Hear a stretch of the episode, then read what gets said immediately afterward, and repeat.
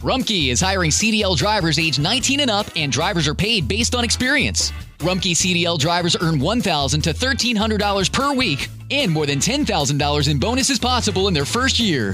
Rumkey drivers are home daily, work in a recession resistant industry, receive great benefits and performance incentives.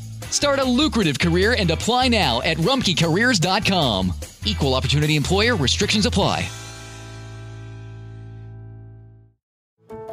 How did we become Central Ohio's most trusted team of orthopedic experts? We focus on what matters most our patients. At Orthopedic One, we know we're only at our best when we're helping you get better. And every day, your commitment to overcoming pain and injury inspires and moves us. That's why we bring our best every day to earn your trust. Find a physician near you at orthopedic1.com. Saludos, amiga y amigo. Gracias por escuchar el podcast de elamorquevale.org. Usted es una verdadera bendición. Sus oraciones y ofrendas de amor son una inversión para poder continuar traduciendo, grabando, produciendo y transmitiendo el amor que vale. De todo corazón, gracias por sus fieles ofrendas de amor mensuales para elamorquevale.org y estamos en el número estadounidense 901 382 7900. Es el 901 382 7900. Ahora, un mensaje producido para su edificación. Se cuenta que un acaudalado empresario, constructor, compró el enorme terreno que había sido, por muchos años, el basurero de una ciudad. Luego, en enormes camiones, trajo cientos y cientos de toneladas de gravilla y de tierra y comenzó a cubrir toda aquella basura. Luego trajo aplanadoras y compactadores de tierra que por muchas semanas estuvieron trabajando, aplanando, compactando y nivelando la tierra. Después puso calles, avenidas, aceras, parques, fuentes de agua y construyó una moderna urbanización con hermosas casas.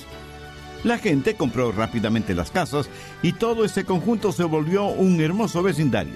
Pero después de algún tiempo, el suelo comenzó a hundirse. Las paredes de las casas empezaron a desnivelarse y fracturarse. Se abrieron enormes zanjas en las calles, las veredas se resquebrajaron y la gente comenzó a abandonar las casas porque era evidente que terminarían hundiéndose y destrozándose. ¿Por qué sucedió eso en ese moderno y lindo vecindario? Porque todas esas casas fueron construidas en realidad sobre la basura y por lógica, aquello que se construye sobre basura terminará siendo parte de la basura.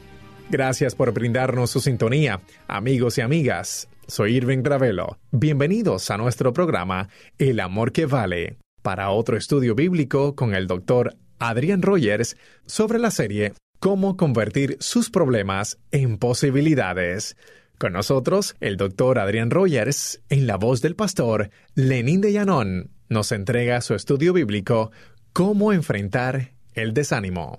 Tenga la bondad de buscar en su Biblia el libro de Nehemías capítulo 4. En un momento leeremos algunos versículos.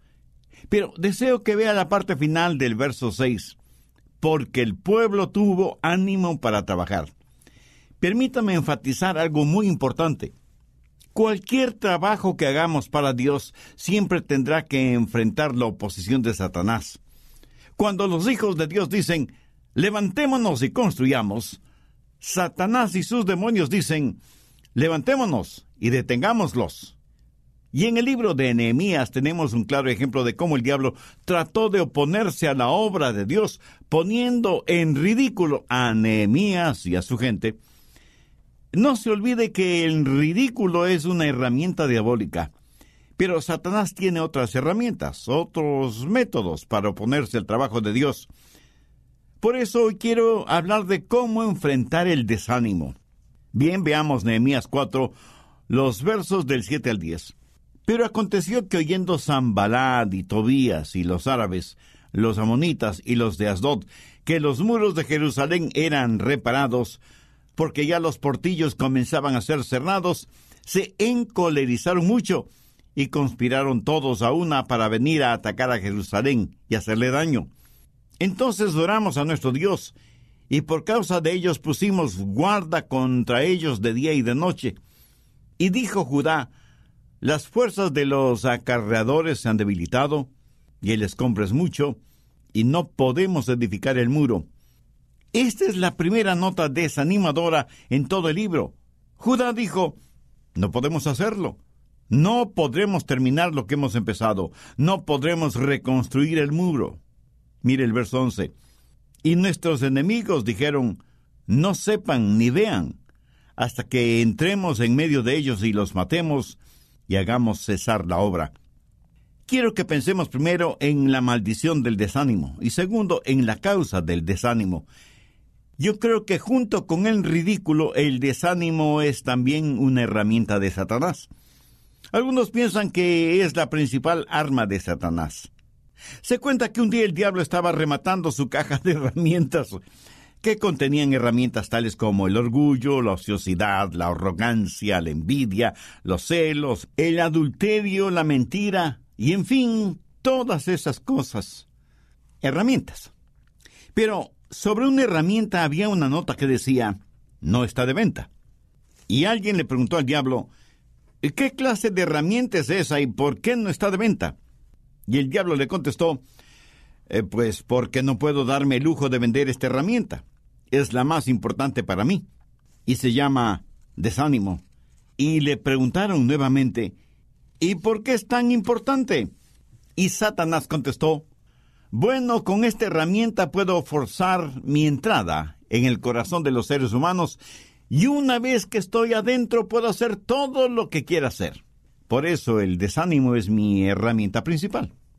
Sé que se puede hacer daño con el desánimo, y más daño con el desánimo que con ninguna otra cosa, y que aquellas personas que consideramos buenas pueden ser víctimas del desánimo.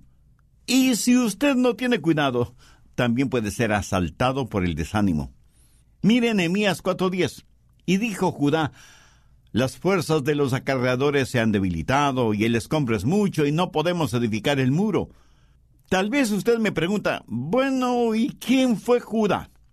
Era la tribu principal, la tribu que tenía el liderazgo, la tribu de la cual saldría el linaje del Señor. Y esta tribu fue la que dijo, no se puede hacer. Lo repito, aún las mejores personas pueden ser desanimadas. Cuando usted está desanimado, el diablo está en su rastro asegurándose de que la maldición del desánimo caiga sobre usted. Pero muchos se estarán preguntando, ¿cuál es la causa del desánimo? En este pasaje bíblico, los versos 10 y 11, hay por lo menos tres causas evidentes para el desánimo. Cansancio, fastidio y amenazas. Ahora, cuando usted está cansado, está hastiado y es amenazado, le puedo asegurar que se desanimará. Note que eh, ellos que estaban trabajando, y trabajando muy duro, por lo que en medio de la labor se sintieron cansados. Pero no estaban tan cansados físicamente, sino emocionalmente, frente a la presencia y la amenaza del enemigo. En el verso 6 se nos dice que terminaron el muro hasta la mitad de su altura. Ha notado que cuando un grupo humano se prepara para hacer algo, todos están entusiasmados, emocionados. Y cuando estamos próximos a finalizar la obra, todos deben agradecer y alabar a Dios. Pero ¿sabe cuál es el tiempo más peligroso en este proceso? Es cuando se está a mitad del camino. ¿Qué es cuando uno puede sentirse desanimado? Tal vez usted y sus hijos o sus amigos han subido una montaña. No parece ni tan alta ni tan lejana, pero cuando comienza a subirla y más o menos a mitad del camino, usted mira hacia atrás, mira hacia abajo, mira hacia arriba y dice, creo que es tiempo de regresar. a mitad del camino, usted ya está cansado. Y los estudios y estadísticas muestran que la edad media es la edad del desánimo. Sabía que muchos hombres y mujeres tienen dificultades cuando llegan a esa extraña época conocida como la Edad Media. Y los chistes abundan acerca de lo que nos sucede en la Edad Media.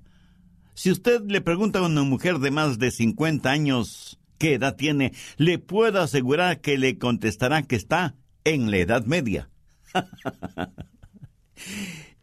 Esa es la edad en la que podemos meternos en problemas.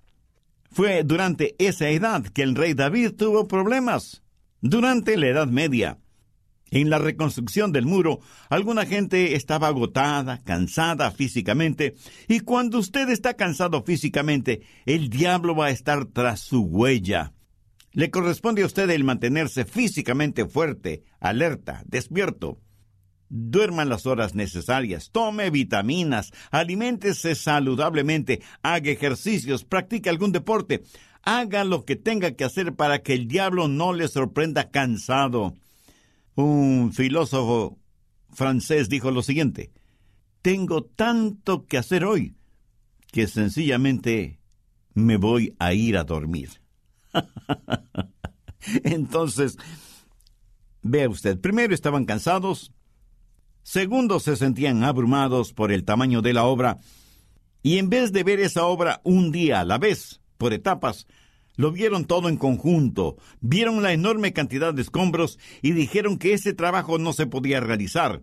Cuando uno mira el total de la obra y piensa que debe terminarla en un día, por supuesto que no podrá hacerlo.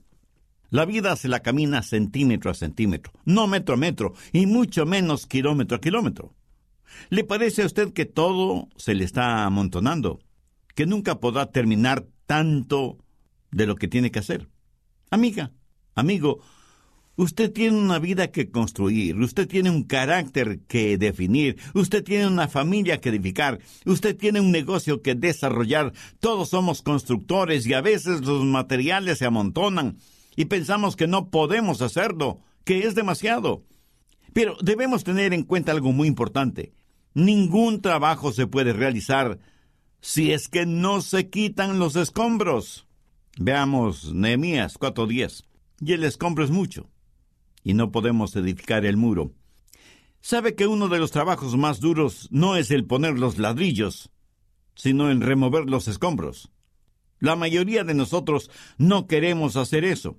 Pero si no removemos los escombros o la basura, no podremos hacer el trabajo. Y aunque aquí se habla de escombros físicos, literales, por analogía podemos decir que hay mucha basura teológica y doctrinal que debe ser removida. Hay cualquier cantidad de basura moral que es necesario botar. Hay mucha basura tradicional que hay que sacarla del camino para volver a la solidez que es la roca de la palabra de Dios, para hacer solo lo que Dios nos diga que debemos hacer. Se cuenta que un acaudalado empresario constructor compró el enorme terreno que había sido por muchos años el basurero de una ciudad. Luego, en enormes camiones trajo cientos y cientos de toneladas de grava y de tierra y comenzó a cubrir toda esa basura. Luego trajo aplanadoras y compactadores de tierra que por muchas semanas estuvieron trabajando, aplanando, compactando y nivelando la tierra. Después puso calles, avenidas, aceras, parques, fuentes de agua y construyó una moderna urbanización con hermosas casas.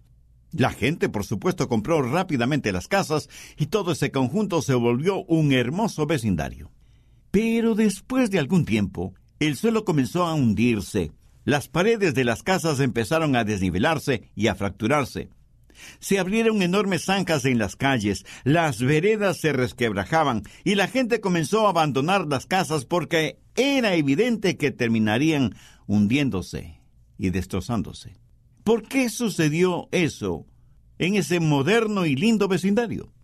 Porque todas esas casas fueron construidas en realidad sobre la basura. Usted no construiría su casa sobre la basura, ¿verdad? Pues le diré que usted no puede construir su vida sobre basura. Y aunque a veces es muy duro el cavar hasta encontrar roca sólida, vale la pena hacerlo si queremos construir algo que perdure. Es cierto, El trabajo puede ser tedioso y agotador. No faltará la tentación de buscar atajos, de usar materiales más baratos, de no seguir los códigos de seguridad. Amigo, escúcheme, no hay manera fácil de servir a Dios. Nehemías y su gente se desanimaron, primero porque estaban cansados, segundo porque les agobiaba la obra en sí mismo y tercero porque se pusieron nerviosos con la presencia del enemigo y en medio de estas circunstancias el diablo se hizo presente. ¿En qué forma?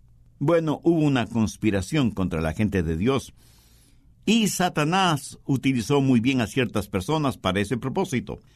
Les dijeron a los judíos que estaban construyendo, ustedes no saben cuándo vendremos para aniquilarlos. A lo mejor de día, a lo mejor de noche, pero vendremos de sorpresa cuando menos nos esperen y les atacaremos y les mataremos. Como si el cansancio y el abatimiento no hubieran sido suficientes, sus enemigos se encargaron de darles más problemas.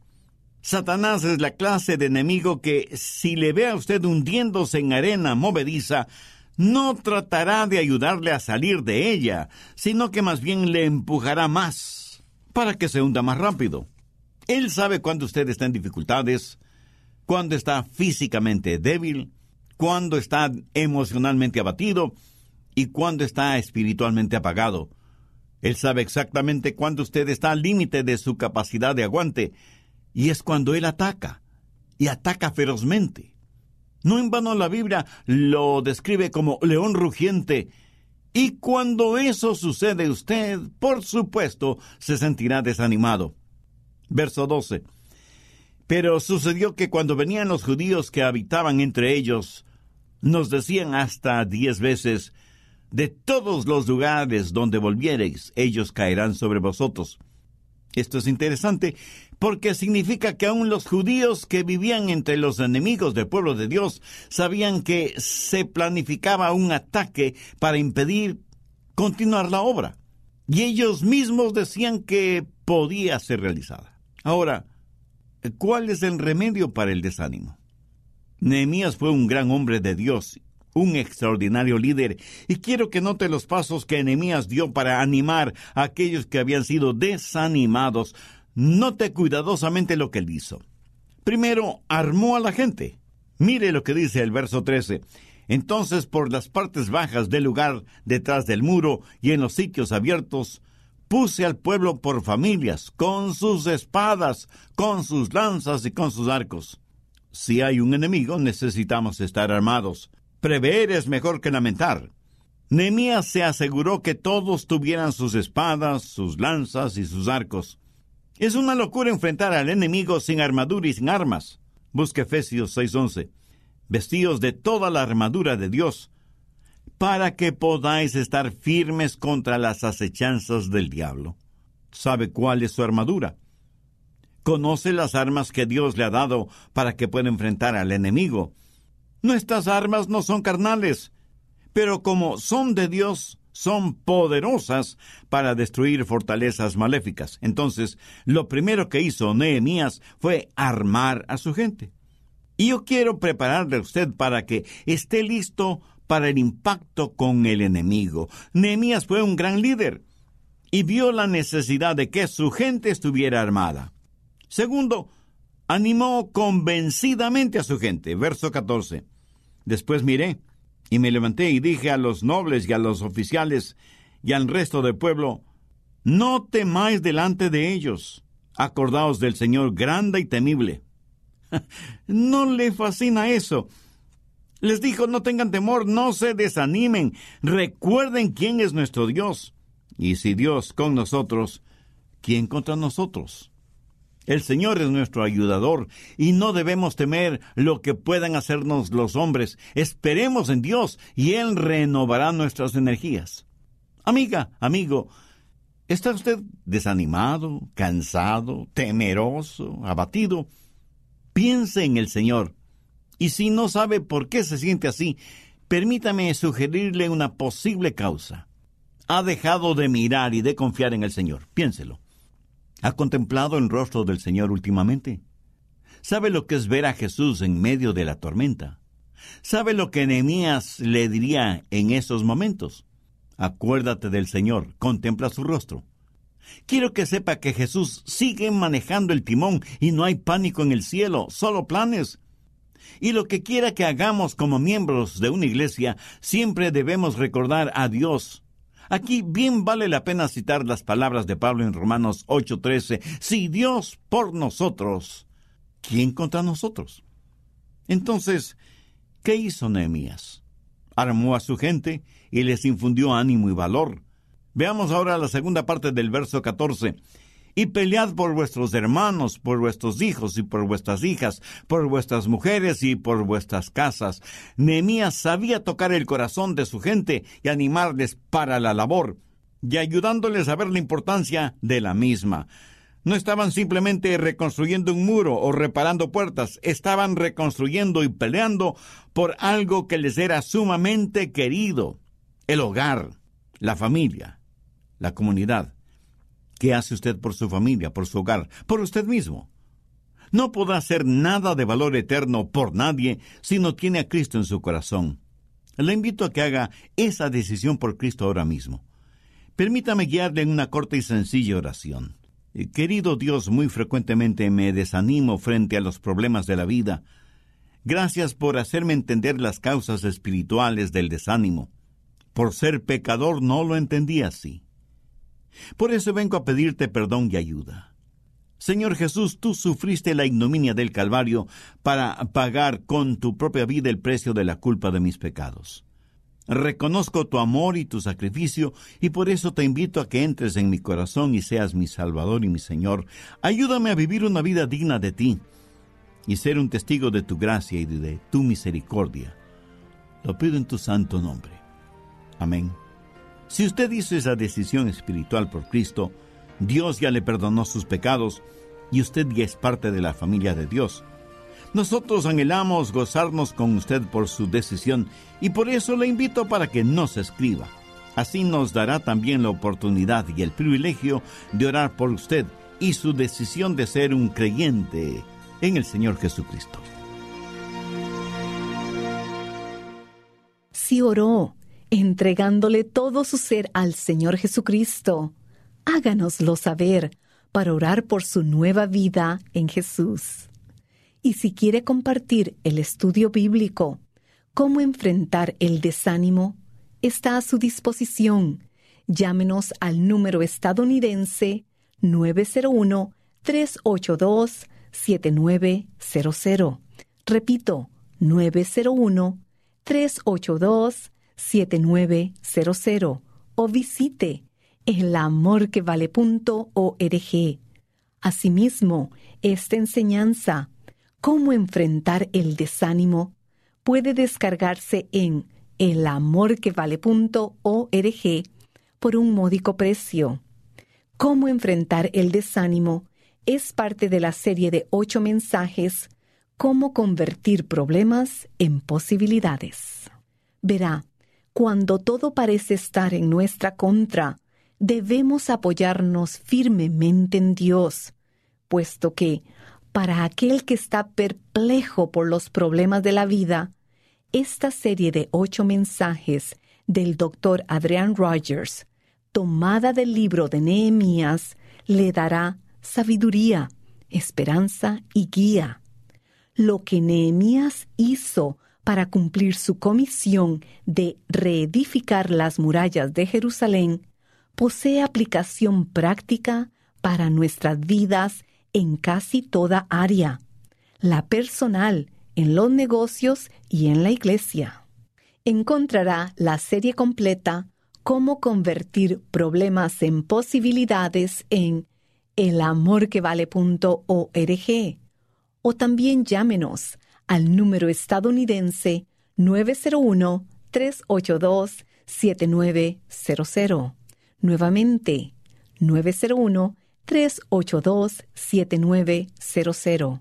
Y nuestra dirección, El Amor que Vale, P.O. Box 38400, Memphis, Tennessee 38183, Estados Unidos. Contáctenos y adquiérala hoy. La forma en que aquí en el amor que vale sabemos si somos de bendición, es a través de las vidas cambiadas por la eternidad. Nuestro método es simple pero muy efectivo, enseñar y predicar la palabra de Dios. Por ello, al enviar su aporte económico, qué mayor gozo que saber que el Señor continúa ministrando a miles con nuestro programa, incluyendo a estas personas. Walter, en Córdoba, Argentina, nos escribe, Estoy muy agradecido. Al escuchar sus mensajes, me siento cada día mejor, porque fui un necio todo este tiempo al no escuchar a Dios y pedirle que me ayudara en mi vida. Gracias, doctor Rogers. Me regocijo en la palabra de Dios cada vez que leo. ¿Cuánto nos gozamos?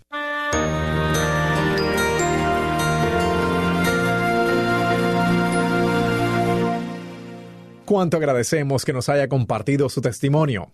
Y en elamorquevale.org puede volver a escuchar el mensaje de hoy. Nuevamente, nuestro número estadounidense es el 901-382-7900. Reitero, 901-382-7900. O escríbanos a El Amor que Vale, PO Box 38400, Memphis, Tennessee 38183, Estados Unidos. De nuevo, muchas gracias por sintonizarnos.